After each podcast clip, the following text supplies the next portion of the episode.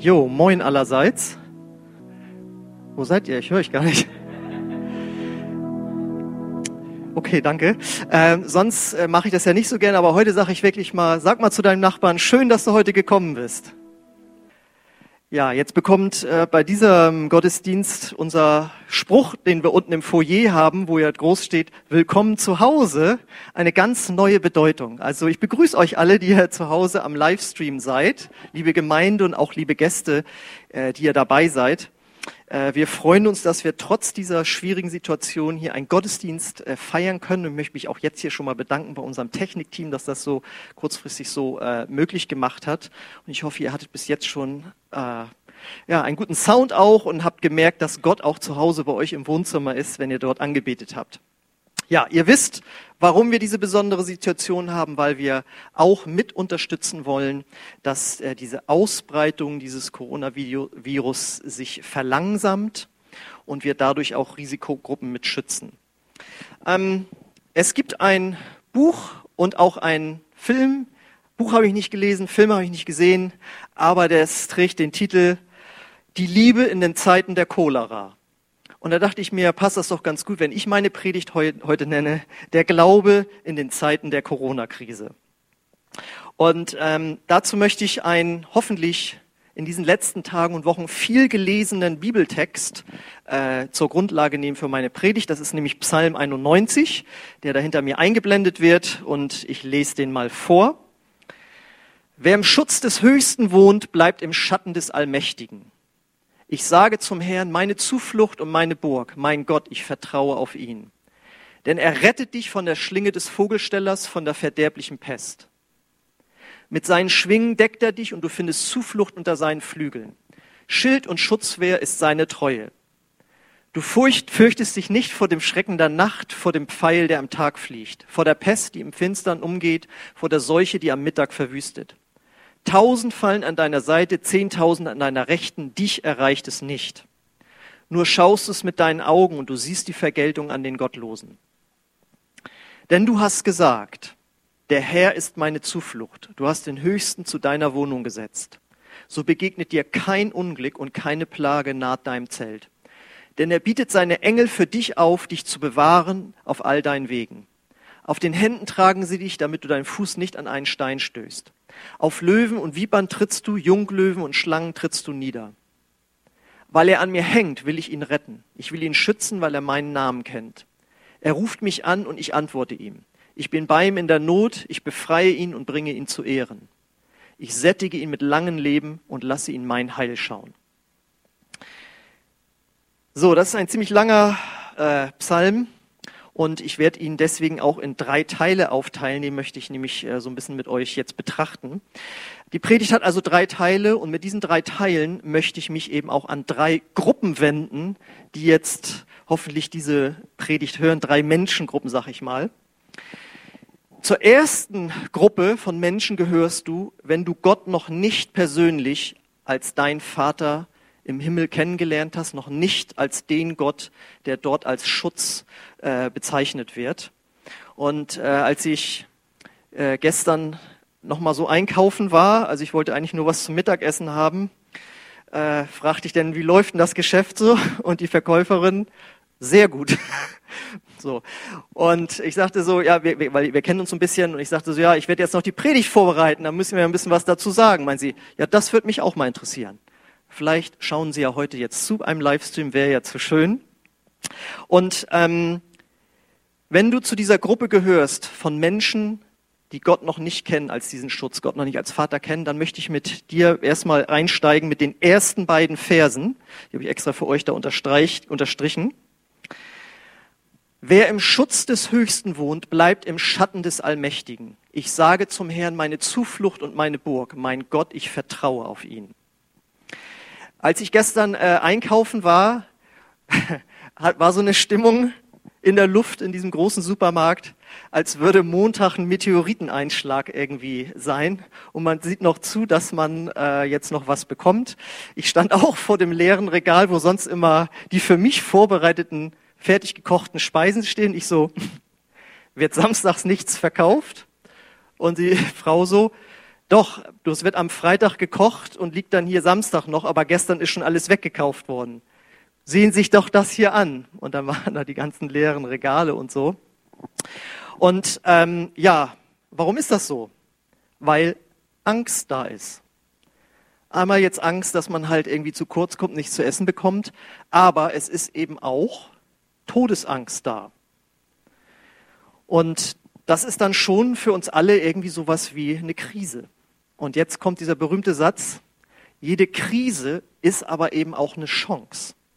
Und ich hoffe, dass es für viele Menschen, und auch wenn du jetzt zuhörst, eine Chance ist, in dieser Krise Gott kennenzulernen. Weil wenn wir an diesen Gott glauben, der hier von Schutz spricht, unsere Zuflucht, unsere Burg und so weiter sein äh, will, dann bedeutet das nicht nur jetzt in diesem Leben, sondern mit Gott haben wir eine Hoffnung, die sogar über den Tod hinausgeht. Wir gehen jetzt ja in den nächsten Wochen auf Ostern zu und da erinnern wir uns daran, dass Jesus Christus, der Sohn Gottes, den Tod überwunden hat. Und wir finden hier drei ganz starke Begriffe. Hier wird gesprochen von in, in den ersten beiden Versen von Schutz, Zuflucht und Burg. Und äh, das sind natürlich jetzt Begriffe aus der Antike oder maximal noch aus dem Mittelalter, wo eine Burg wirklich einen Schutz äh, geboten hat. Aber wir wissen heute, bei den heutigen Waffen, die es gibt, sind dicke Mauern oder gar eine Burg nicht mehr so der große Schutz. Deswegen habe ich überlegt, wie könnte man das heute in die heutige Zeit auch noch anders formulieren. Und wenn ich jetzt wieder auf Jesus komme, von dem ich sage, er hat den Tod überwunden, dann ist es ja so, es gibt ja eigentlich keine größere Krise als der Tod, besonders nicht der eigene Tod. Und die Bibel sagt uns, Jesus hat dem Tod die Macht genommen. Warum? weil Jesus am Kreuz das auf sich genommen hat, was uns von Gott trennt, nämlich unsere Verfehlung. Dafür ist er freiwillig ans Kreuz gegangen, hat unsere Strafe getragen für unsere Schuld, die uns von Gott trennt. Und wenn wir das glauben, dann haben wir eine Gewissheit, dass wir Vergebung haben und dass wir mit Jesus den Tod überwinden. Und deswegen ist mein Vergleich jetzt eigentlich, und den habe ich euch mal auf dem nächsten Bild mitgebracht, wenn wir hier von Schutz sprechen in diesen ersten beiden Versen, dann ist es für mich so, dass Jesus wie ein Schutzschild ist. Wir sehen hier eine Raumkapsel, die in die Erdatmosphäre wieder eindringt und normalerweise würde sie verglühen und verbrennen. Aber durch diesen Schutzschild passiert das eben nicht.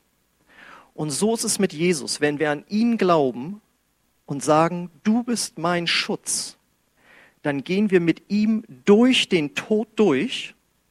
Er ist das Schutzschild und uns, die wir in der Kapsel sitzen, wird nichts passieren. Das bedeutet, wenn du sagen kannst, dieser Gott, dieser Jesus ist mein Gott, dann kannst du ihn zu deinem Schutz machen und mit ihm sogar den Tod überwinden. Und das ist eine Botschaft, ähm, die einen ganz, ganz starken inneren Frieden gibt. Gerade jetzt in dieser Zeit, wo es unterschwellig ja im, im Grunde genommen um eine Todesangst geht. Und du kannst das erleben, dass Jesus dein Schutz wird, wenn du sagst, du bist mein Gott, du bist mein Herr, ich vertraue dir mein Leben an. Das ist das, was die Bibel darunter versteht, wenn sie sagt, wir sollen an Jesus glauben. Das bedeutet nicht, dass wir einfach nur für wahr halten, dass er da ist, sondern indem wir unser Leben ihm anvertrauen. Und ich kann das wirklich bezeugen und äh, wir Christen sprechen uns das auch zu. Wir haben eine Hoffnung, die über den Tod hinausgeht und das kann in diesen unsicheren Zeiten ein, oder ist dann ein ganz enormer Schutz auch der eigenen Gefühle. Weil, jetzt komme ich zu der zweiten Gruppe. Ähm, du gehörst vielleicht oder wahrscheinlich zu einer Gruppe, die äh, schon Gott kennt, nämlich Christ. Du bist ein Christ oder eine Christin. Aber im Rahmen dieser Krise Hast du auch jetzt Ängste bekommen, hast vielleicht starke Ängste entwickelt, weil du sehr viele negative Berichte gelesen und gehört hast? Aber auch hier gibt äh, der Psalm dir eine Hilfe. Für dich habe ich die Verse drei bis zehn. Und da lesen wir, denn er rettet dich von der Schlinge des Vogelstellers, von der verderblichen Pest. Mit seinen Schwingen deckt er dich und du findest Zuflucht unter seinen Flügeln. Schild und Schutzwehr ist seine Treue. Du fürchtest dich nicht vor dem Schrecken der Nacht, vor dem Pfeil, der am Tag fliegt, vor der Pest, die im Finstern umgeht, vor der Seuche, die am Mittag verwüstet. Tausend fallen an deiner Seite, zehntausend an deiner Rechten, dich erreicht es nicht. Der nächste Vers es findet keine Entsprechung im Neuen Testament, deswegen können wir den überspringen. Äh, kommt zu Vers 9, denn du hast gesagt, der Herr ist meine Zuflucht. Du hast den Höchsten zu deiner Wohnung gesetzt. So begegnet dir kein Unglück und keine Plage naht sich deinem Zelt. Hier werden jetzt ja die verschiedensten Schutzszenarien äh, dargestellt, wenn du zu diesem Gott gehörst. Das heißt, er, schü er, schützt dich vor der Schlinge des Vogelstellers, vor der Pest, vor dem Schrecken der Nacht, vor Pfeilen, vor einer Seuche, vor Unglück und vor einer Plage. Und besonders der Begriff Seuche spricht uns jetzt natürlich in diesem Zusammenhang an. Und das Schöne ist jetzt, wir dürfen diesen Schutz Gottes für uns in Anspruch nehmen. Und das finden wir in Vers 9. Dieser ganze Schutz kommt, denn du hast gesagt, der Herr ist meine Zuflucht. Du hast den Höchsten zu deiner Wohnung gesetzt. Und äh, ich weiß noch, wie ich vor mittlerweile unfassbaren 20 Jahren äh, in der Türkei mal war und im Jahre 1999 hat es dort ein großes Erdbeben gegeben, wo viele 10.000 Menschen gestorben sind. Und wir haben dort einen äh, Missionseinsatz gemacht wir wussten, dass Gott möchte, dass wir da hingehen. Und dann haben wir da übernachtet. Und es ist dann schon ein komisches Gefühl, wenn du so auf dem Boden auf der Matratze liegst und du guckst oben an die Decke und da geht einmal so ein, so ein Riss durch. Und du wüsstest, wusstest, in Deutschland dürften wir hier wahrscheinlich nicht liegen, aber wir liegen hier jetzt.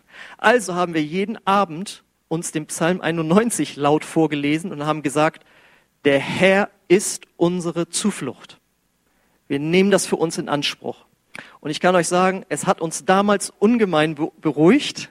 Und auch heute, wenn du diese Verse nimmst und sagst, du Gott bist meine Zuflucht, wirst du einen Frieden Gottes in dir spüren. Und ich empfehle das, jeden Tag zu tun. Ich würde mich niemals äh, rausreden und sagen, so, ja, das macht mir jetzt überhaupt gar keine Angst oder so, ähm, sondern ich glaube, wir sind alle etwas angespannt jetzt in dieser Zeit. Und da empfehle ich dir jetzt eben, dass du diesen Psalm auf dich ganz persönlich anwendest. Ich persönlich mache das so, dass ich das jetzt jeden Morgen über mir und meiner ganzen Familie ausspreche. Und das dachte ich mir, mache ich euch jetzt mal vor, liebe Familie am äh, Livestream auch. Und ihr könnt, wenn ihr wollt, das zu Hause sogar, wenn ihr als Familie oder als Gruppe sitzt, äh, mitmachen, denn ich habe das mal in die Wir-Form umgetextet, wenn wir die nächste Folie mal nehmen. Also, ich habe Gottes Wort auf uns angewendet. Und wenn du willst, können wir das jetzt gemeinsam hier oder auch zu Hause mal laut sprechen und du wirst merken, welche Kraft im Wort Gottes ist. Da wird es dann nämlich persönlich. Okay. Weil wir im Schutz des Höchsten wohnen, bleiben wir im Schatten des Allmächtigen.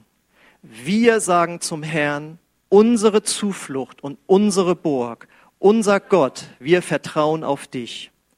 Denn du rettest uns von der Schlinge des Vogelstellers, von der verderblichen Pest. Mit deinen Schwingen deckst du uns und wir finden Zuflucht unter deinen Flügeln. Schild und Schutzwehr sind deine Treue. Wir fürchten uns nicht vor dem Schrecken der Nacht, vor dem Pfeil, der am Tag fliegt, vor der Pest, die im Finstern umgeht, vor der Seuche, die am Mittag verwüstet. Tausend fallen an unserer Seite, zehntausend an unserer Rechten, uns erreicht es nicht. Denn wir haben gesagt, der Herr ist unsere Zuflucht. Wir haben den Höchsten zu unserer Wohnung gesetzt. So gebegnet uns kein Unglück und keine Plage naht sich unserem Zelt. Denn er bietet seine Engel für uns auf, uns zu bewahren auf allen unseren Wegen. Auf den Händen tragen sie uns, damit wir unseren Fuß nicht an einen Stein stoßen. Auf Löwen und Vipern treten wir, Junglöwen und Schlangen treten wir nieder. Weil sie an mir hängen, will ich sie retten. Ich will sie schützen, weil sie meinen Namen kennen. Sie rufen mich an und ich antworte ihnen. Ich bin bei ihnen in der Not, ich befreie sie und bringe sie zu Ehren. Ich sättige sie mit langem Leben und lasse sie mein Heil schauen. Ich finde, da kommt was rüber. Und es geht darum nicht, dass wir ein magisches Ritual aufzusagen. Wir sind hier nicht in einer komischen Fremdreligion, sondern es geht darum, dass wenn du das Wort Gottes sprichst, du sagst, ich glaube das. Und wenn du sagst, ich glaube es noch nicht, dann sagt die Bibel, durch das Hören des Wortes Gottes bekommen wir wiederum Glauben. Also du tust nichts Verkehrtes, wenn du dir das sagst, ja. Und es geht nicht darum, dass du alles haargenau formulierst oder das auch mal verkürzt, ja, wenn wir es dann jeden Tag irgendwie machen. Es geht hier nicht um Gesetzlichkeit, sondern darum, dass das Wort Gottes äh, ein Ausdruck deines Herzensglaubens werden kann. Ähm, wer das für sich zu Hause haben möchte, beziehungsweise ich habe noch eine zweite Version hergestellt, nämlich wo es in der Ich-Form ähm, formuliert wurde dann habt ihr als Gemeindemitglieder das heute Morgen zugeschickt bekommen als E-Mail und das könnt ihr euch ausdrucken und dann auch für euch persönlich beten, wenn ihr möchtet. Wenn du nicht Teil dieser Gemeinde bist und das aber gerne hättest, dann darfst du deine E-Mail-Adresse gerne in und die Kommentarfunktion äh, von unserem YouTube-Channel reinschreiben und unser freundliches Medienteam, Social Media Team, Tontechnik, äh, nee, Tontechnik nicht, Videoteam, werde das alles abschreiben, falls sich da jemand meldet, und dann schicken wir dir das gerne zu.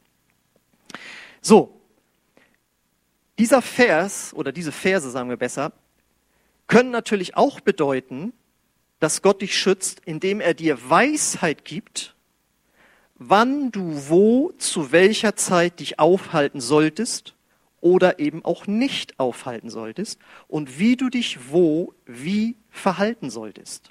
Das kann dieser Vers, dieser Psalm auch sehr gut beinhalten.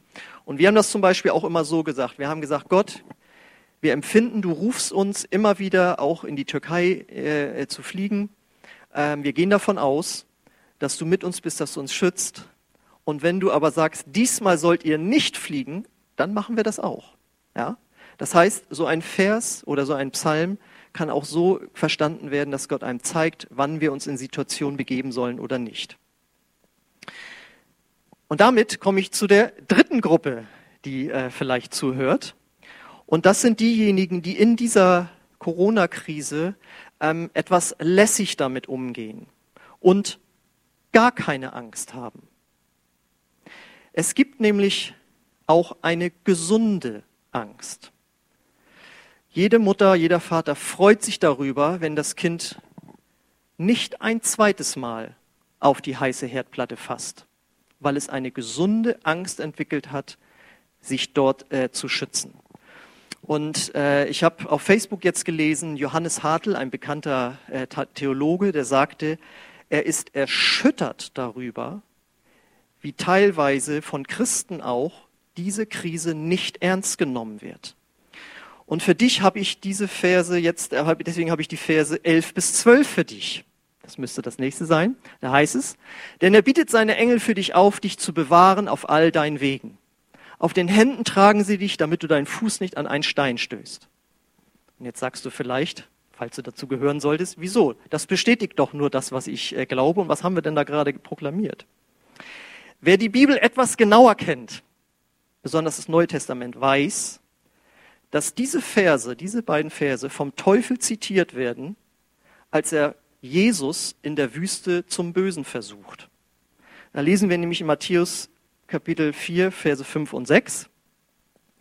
Darauf nimmt der Teufel ihn, also Jesus, mit in die heilige Stadt und stellt ihn auf die Zinne des Tempels und spricht zu ihm, wenn du Gottes Sohn bist, so wirf dich hinab, denn es steht geschrieben, er wird seinen Engeln über dir befehlen und sie werden dich an den Füßen, auf den Füßen tragen, damit du nicht etwa deinen Fuß an einen Stein stößt. Und Jesus sagt dann nicht, ja genau, und das nehme ich für mich in Anspruch und das werde ich jetzt proklamieren, sondern er äh, zieht ihm da die Luft raus und wir lesen, na halt, halt, halt, noch nicht, noch nicht wieder zurück. Was kann das jetzt für heute bedeuten? Ja, wir sind ja nicht in dieser speziellen Situation. Das kann heute bedeuten, dass äh, eine Stimme dir sagt, wenn du wirklich gläubig bist, dann musst du auf diesen Schnickschnack mit äh, nicht Hände schütteln, nicht umarmen und äh, ja, Hände waschen und so weiter oder Menschenansammlung meiden, das, brauchst, das zählt für dich nicht, das brauchst du nicht zu beachten. Oder das ist alles übertrieben, das wird von den Medien alles nur hochgepusht, ähm, die Influenza, äh, die, ist, die ist viel gefährlicher, all solche Dinge äh, werden gesagt. Das kann die Versuchung heute sein, die Sache nicht ernst zu nehmen. Und was antwortet Jesus nämlich? Jetzt können wir es bringen. Im Vers 7. Jesus sprach zu ihm, wiederum steht geschrieben, du sollst den Herrn, dein Gott, nicht versuchen. Ich habe euch da jetzt mal ein sehr, sehr, sehr, ich weiß, überspitztes und übertriebenes Beispiel mitgebracht. Da finden wir nämlich ähm, ein Pfingstpastor, allerdings ist das kein Pfingstpastor, also in Amerika, der zu einem Bund gehört, sondern es ist eine unabhängige Gemeinde. Also die predigen Jesus, sind aber ein bisschen schräg drauf. Ihr könnt ihn mal zeigen, das ist Pastor Cody Kutz. Und äh, er gehört zu einer Pfingstkirche, die schon seit vielen, vielen Jahrzehnten es als äh, äh Tradition hat, auch Schlangen aufzuheben. Denn, wie er sagte, er stellt sich auf folgendes Wort, Markus, Markus 16, 17 bis 18. Diese Zeichen aber werden denen folgen, die glauben. In meinem Namen werden sie Dämonen austreiben, sie werden in neuen Sprachen reden, werden Schlangen aufheben. Und wenn sie etwas Tödliches trinken, wird es ihnen nicht schaden. Schwachen werden sie die Hände auflegen und sie werden sich wohl befinden. Äh, ja, bei ihm hat das leider zu seinem Tod geführt, denn wir sollen Gott nicht versuchen. Es gibt eine Szene im Neuen Testament, wo Paulus von einer Schlange gebissen wird und es ihm nichts anhat. Aber er hat nicht die Situation gesucht, um eine Schlange anzufassen. Das heißt, dann hätte er normalerweise einen richtigen Sicherheitsabstand gehalten zu diesem Tier. Aber er befand sich in einer missionarischen Situation und Gott hat dieses, diese Verheißung wahrgemacht. Er ist nicht daran gestorben und ich glaube auch, äh, dass wenn wir Tödliches trinken und diese Dinge, wenn wir einfach reingehen, ganz normal, äh, wo Gott uns schickt, dann haben wir diesen Schutz. Aber wir suchen diese Situation nicht und wir gehen vorsichtig äh, mit Dingen um. Und was heißt das für uns heute? Wir halten uns an die Empfehlung, was Hygiene angeht, was auch den Kontakt angeht. Und nebenbei mit, der, mit dem Händewaschen zum Beispiel, das steht ja auch schon in der Bibel, habe ich jetzt nicht rausgesucht, aber in Jakobus 4, Vers 8 steht, wascht euch die Hände, ihr Sünder.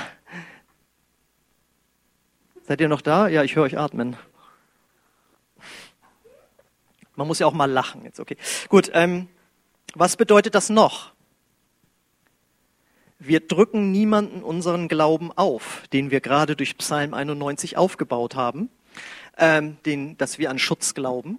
Und das meine ich ganz wörtlich. Den Glauben aufdrücken heißt, wir nehmen nicht Leute einfach so in den Arm in diesen Zeiten.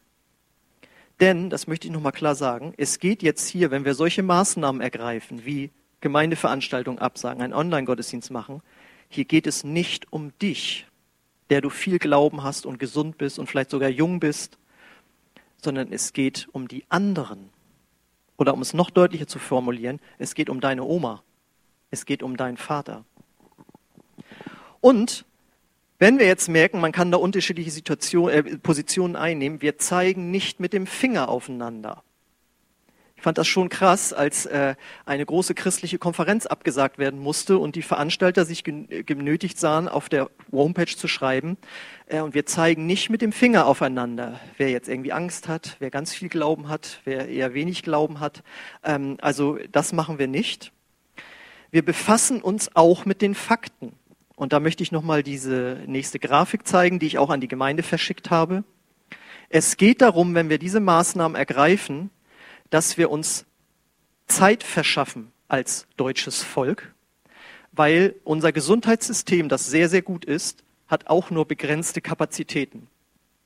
Und hätte man zum Beispiel in Italien früher sehr radikale Maßnahmen ergriffen, dann äh, wäre es jetzt nicht zu dieser fatalen Situation dort gekommen. Das heißt, je länger wir es schaffen, dass der Virus sich nicht verbreitet, umso mehr haben wir Gelegenheiten, dass äh, Menschen gedient wird, die zum Beispiel ein Beatmungsgerät brauchen. Und ähm, es ist deswegen auch okay, dass wir einige Wochen keinen Gottesdienst haben. Ich habe mal äh, einem jungen Menschen geraten, dass er mit Anfang 20 seine Ausbildung abbrechen sollte, um lieber eine Therapie zu machen. Da haben sich Leute aufgeregt, wie kann man das machen? Das ist doch so gut, dass er einen Ausbildungsplatz bekommen hat, gerade in seiner Situation. Aber ich habe zu ihm gesagt, pass mal auf, wenn du jetzt in dein Leben investierst, bestimmte Probleme in, dein, in, in den Griff zu bekommen, dann kann das eine Frucht sein für die nächsten Jahrzehnte, als wenn du jetzt darauf beharrst, das hier unbedingt in den nächsten zwei, drei Jahren ähm, durchzuziehen. Und das war eine super Entscheidung, die er letztlich getroffen hat. Und so denke ich, werden wir nächstes Jahr lächelnd darauf zurückblicken, dass wir hier ein paar Wochen keine Gottesdienste haben, aber wir haben dazu beigetragen, dass äh, der Virus sich nicht weiter verbreitet. Ähm, das heißt, wir setzen uns also keinem Risiko aus, wenn wir es nicht müssen. Und an der Stelle möchte ich mich nochmal bei allen bedanken, äh, die im medizinischen Bereich tätig sind, die äh, Polizisten sind, die Feuerwehrleute sind, was weiß ich, Leute, die jetzt einen Dienst tun müssen. Ja, es wird ja jetzt sogar gesprochen, dass die Bundeswehr äh, Reservi Reservisten ruft, die äh, helfen sollen, die dann in den Dienst müssen. Und äh, das ist etwas, wo ich glaube, wir auf jeden Fall für deren Schutz beten können und sie das auch in Anspruch nehmen sollen. Was bedeutet es noch für uns? Es ist jetzt dran, für unser Land zu beten.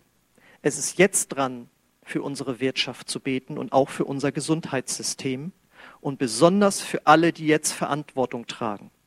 In der Bundesregierung, Landesregierung, wir haben keiner musste so eine Situation schon mal bewältigen und da braucht man wirklich viel Weisheit und wir brauchen wirklich Gottes Segen, dass äh, diese Krise vorübergeht. Lass uns auch beten für uns als Gemeinde, auch für die Gemeindeleitung. Wir machen das auch das erste Mal. Und lasst uns jetzt trotzdem in dieser gesamten Situation trotzdem immer noch auf das Gute sehen. Und das wollte ich euch doch nochmal vorlesen. Das Gute an der Situation ist, wir sind gezwungen zu beten. Die Krise ruft uns ins Gebet. Und das ist immer was Gutes. Ich habe mal die Geschichte gelesen von einer Frau, die Krebs hatte und die hat monatelang, ist die morgens zwei Stunden um ihren Küchentisch gelaufen, hat proklamiert, dass sie in den Wunden Jesu geheilt ist. Und als sie dann geheilt war irgendwann, sagte sie, das war mit die beste Zeit meines Lebens. So dicht war ich noch nie mit Gott zusammen. Was ist noch das Gute? Wir können jetzt helfen. Wir können Glaubensgeschwistern helfen, die vielleicht älter sind und jetzt nicht einkaufen gehen sollten, vielleicht auch. Ich bin jetzt gestern zu meinem Nachbarn gegangen und habe gesagt, hier, äh, ich gehe jetzt ja, ich gehe jeden Montag einkaufen, wenn du willst, kannst du mir eine Liste geben, dann nehme ich dir was mit. Ähm, du gehörst ja bestimmt, du gehörst ja auch zu einer bestimmten Altersgruppe. Und er, na vielen Dank. Aber er hat sich trotzdem bedankt und möchte darauf zurückkommen, weil wir wissen nicht, was in den nächsten Wochen noch alles äh, kommen wird. Ähm, nutzt die WhatsApp-Gruppen eurer Kleingruppen, wenn ihr Gebetsanliegen habt. Also damit meine ich, ihr könnt jetzt gegenseitig euch helfen im Gebet. Wir können jetzt das, was ich heute gepredigt habe, äh, für Gruppe 1 und Gruppe 2, können wir anderen bezeugen. Wir glauben an Gott, wir haben eine Hoffnung, die über den Tod hinausgeht. Wir glauben, dass Gott uns schützt. Das können wir jetzt gerade sehr gut bezeugen. Was ist noch gut daran? Wir werden durch diese Krise vorbereitet auf größere Krisen. Denn Jesus sagt schon, es wird Kriege, Hungersnöte und auch Seuchen geben auf der Welt, auch gerade in der letzten Zeit. Und wir können jetzt lernen, wie wir als Land, aber auch als Gemeinde und persönlich damit umgehen können. Das wird nicht die, die letzte Krise sein. Und dazu gehört als nächstes auch, dass du Dankbarkeit lernen kannst für den Wohlstand, in dem du hier seit Jahren gelebt hast. Und ich gehe davon aus, dass du diese Krise überwinden natürlich und auch noch weiterhin leben wirst. Aber nimm es nicht als selbstverständlich, dass wir hier so äh, auch mit diesem Gesundheitssystem ausgestattet sind. Werde dankbar dafür. Das ist eine hervorragende Gelegenheit dazu. Dann ist es auch genial, dass so viele Gemeinden jetzt anfangen, ihre Gottesdienste live zu streamen. Ein Pastor schrieb, wie macht man das eigentlich? Kann mir da jemand helfen? Ja, und viele Gemeinden haben sich jetzt hingesetzt und gesagt, wie können wir das machen? Und ich sage euch eins, es wird jetzt viele Gemeinden in Deutschland geben, die diesen Service auch nach der Krise weiterführen werden, sodass viele Menschen, die sonst nie einen Fuß in eine Kirche treten, äh, also reinsetzen würden, dass die trotzdem eine Predigt hören können, also mindestens die Predigt. Ja, und was auch schön ist, einige haben schulfrei oder überhaupt frei. Ich weiß, für einen Unternehmer ist das jetzt nicht so doll, aber äh, nutzt doch die freie Zeit, dich jetzt mit Gott zu beschäftigen, mit seinem Wort. Oder auch einen guten Film zu gucken, ist ja auch schön. Ja, aber das ist ja auch irgendwie ein Geschenk, dass wir jetzt ein bisschen mehr äh, äh, Zeit haben. Also ich jetzt nicht unbedingt, aber für die, die zu Hause sein müssen. Ja, und während das Lobpreisteam schon mal nach vorne kommen darf wieder, denke ich, sollte uns klar sein, wenn wir alle, du kannst die nächste Folie jetzt gleich nochmal machen, ähm, wenn wir alle diesen Psalm in unser Leben integrieren, egal in welcher Lebenssituation du bist, dann wird das ein Segen sein. In deinem Herzen, in deinem Verhalten gegenüber anderen Menschen. Und es wird ein Segen für unser Land sein, wenn wir uns alle äh, an das halten, was in diesem Psalm äh, beschrieben ist. Und deswegen möchte ich jetzt nochmal fragen, ist Jesus, ist Gott deine Hoffnung auch über den Tod hinaus? Bist du jemand, den diese Situation sehr ängstigt? Dann glaube daran, dass Gott dein Schutz sein will und rufe ihn an, wie es heißt. Da heißt es nämlich ab Vers 14, da spricht Gott, weil er an mir hängt, will ich ihn retten. Ich will ihn schützen, weil er meinen Namen kennt. Er ruft mich an. Ja? Das kann man eben auch als die Telefonnummer Gottes bezeichnen, ja? Er ruft mich an und ich antworte ihm. Ich bin bei ihm in der Not, ich befreie ihn und bringe ihn zu Ehren. Ich sättige ihn mit langem Leben und lasse ihn mein Heil schauen. Wir können jetzt hier gemeinsam Gott anrufen. Nicht mit Telefon, äh, aber wir können ihn anrufen, indem wir zu ihm beten. Und vielleicht ist es für dich das erste Mal in deinem Leben, dass du betest oder äh, wie auch immer. Du kannst Gottes Namen anrufen, seinen Schutz beanspruchen oder sein Heil empfangen, dass er dir deine Verfehlung vergibt, deine Sünden und du gerettet wirst. Und wenn du das möchtest, dann lade ich dich ein, jetzt da am Livestream, dass du gemeinsam mit mir und den wenigen, die hier sind, äh, gemeinsam betest. Ich werde dazu ein Gebet vorformulieren, Satz für Satz kannst, hast also mindestens eine Zehntelsekunde Zeit zu überlegen, ob dir dieses Gebet gefällt, der jeweilige Satz. Und wenn du sagst, ja, da kann ich mitgehen, dann betest du ihn einfach laut oder halblaut mit.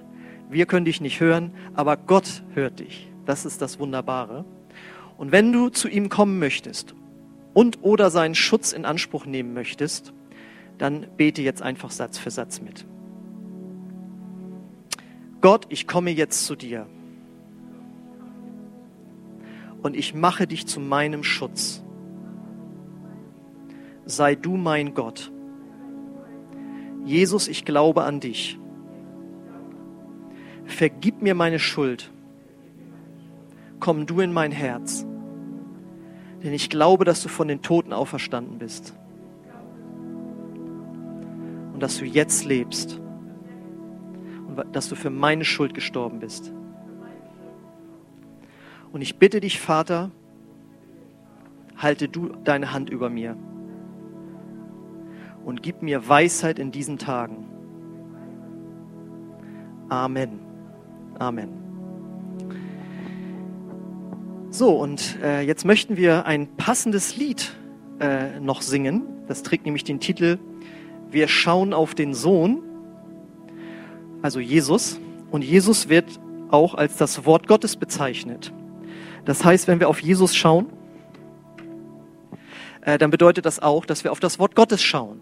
Zum Beispiel auf das Wort, das du jetzt gerade ähm, gelesen hast, nämlich den Psalm 91.